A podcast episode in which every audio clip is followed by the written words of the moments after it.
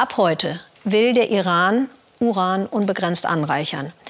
Und damit hält er sich genau wie angekündigt nicht mehr an das Atomabkommen, was ja die Amerikaner schon einseitig aufgekündigt haben. Reaktion, Gegenreaktion, Eskalation, das ist wie eine Zwangshandlung. Wenn man aber mit den Iranern selber spricht, mit den Menschen, dann treibt viele eine große Angst vor dem Krieg um. Denn sie wissen, was Krieg bedeutet. Der letzte ist noch nicht so lange her. 1988 endete der Krieg mit dem Irak. Den haben die Überlebenden mitnichten vergessen. Noch sind die Wunden verheilt. Nathalie Amiri musste im Iran erfahren, dass die körperlichen Folgen der Chemiewaffen aus diesem achtjährigen Krieg elendlang dauern. Wasser. Es tut so gut. Und es lindert die Atemnot, den Juckreiz.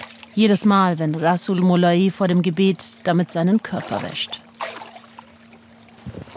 Hier in seinem Garten in Sardasht in der iranischen Provinz Westaserbaidschan fühlt er sich wohl. Die Bäume, das Grün, hier kommt er zur Ruhe.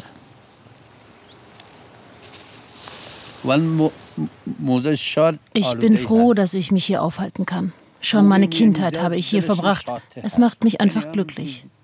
Die Stadt ist so schmutzig und heiß, die Autos und die Hitze dort. All das ist nicht gut für mich. Aber hier ist die Luft viel besser für mich. Wenn ich hier bin, dann bekomme ich besser Luft. Deswegen halte ich mich hier auf.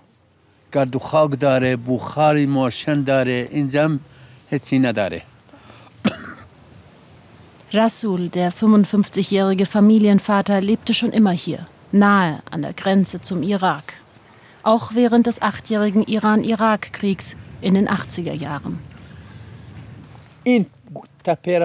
Sehen Sie die zwei Hügel da drüben? Die wurden mindestens 50 Mal bombardiert. Da haben sich iranische Soldaten aufgehalten und viele sind dort ums Leben gekommen. Die Menschen konnten nach dem Krieg hier nicht mehr leben und die Bäume waren alle weggebombt.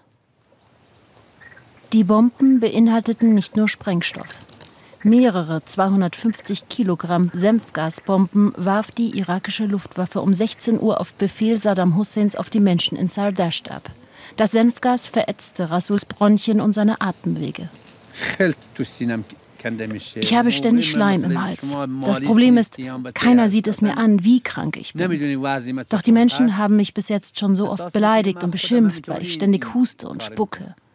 Ich sage denen dann, dass ich hoffe, dass sie nie so krank werden wie ich. Das ist der Grund, warum ich mich von der Gesellschaft zurückziehe. Rasul Mollai war eines von tausenden Giftgasopfern im Krieg mit dem Irak. Unter den Folgen leidet er bis heute, körperlich und seelisch.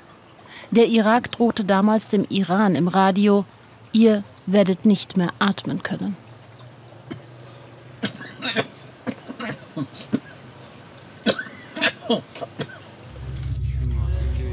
Am 28. Juni 1987 wurden mehr als 130 Menschen durch den Kampfstoff Senfgas getötet, innerhalb weniger Stunden.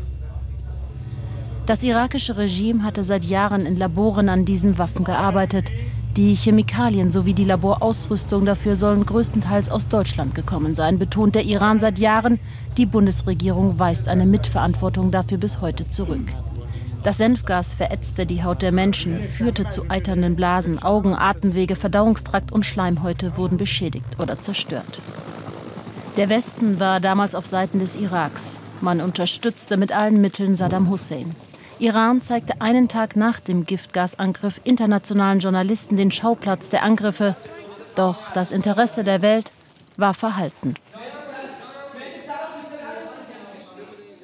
Sardasht war ein Test für Saddam Hussein, der ohne Konsequenzen blieb. Deshalb bombardierte er nur Monate später auch eine weitere kurdische Stadt, Halabja im Irak. Ein Massaker mit mehr als 5000 Todesopfern. Die Giftgasangriffe auf Sardasht prägen noch immer den Alltag.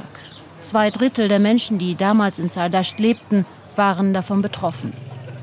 Jeder hat mindestens eine Person in der Familie, die immer noch an den Folgen leidet und auf Arznei angewiesen ist, die aufgrund der amerikanischen Sanktionen jetzt nicht mehr ins Land gelangt. Zwar fällt Medizin unter humanitäre Güter, die könnten aus Europa geliefert werden, doch weil der globale Zahlungsverkehr über US-Dollar abgewickelt wird, gibt es für den Iran keine Möglichkeit, die Medizin zu kaufen.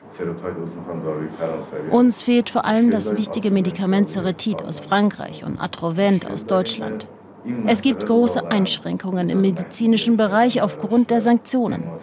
Das ist einfach unmenschlich und gewissenlos und weit entfernt von Menschenwürde.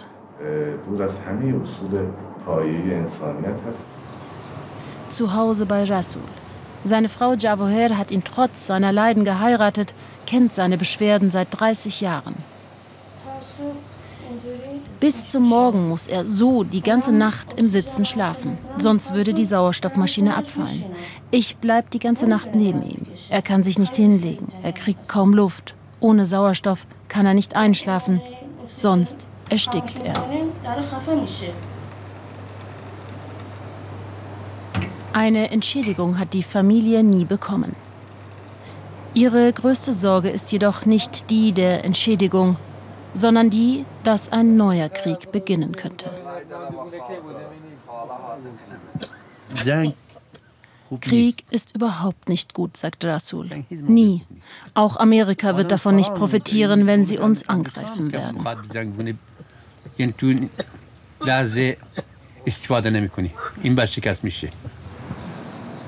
Dann sagt uns Rasul noch, der Abwurf der Senfgasbomben dauerte Sekunden. Über die Folgen hinwegzukommen, dauere Generationen. Eine interessante Frage. Welche Rolle spielte eigentlich die deutsche Chemieindustrie bei diesem Krieg? Welche Rolle spielen überhaupt deutsche Waffen auch heute im Nahen Osten? Genau darum geht es im Weltspiegel Podcast ab jetzt online.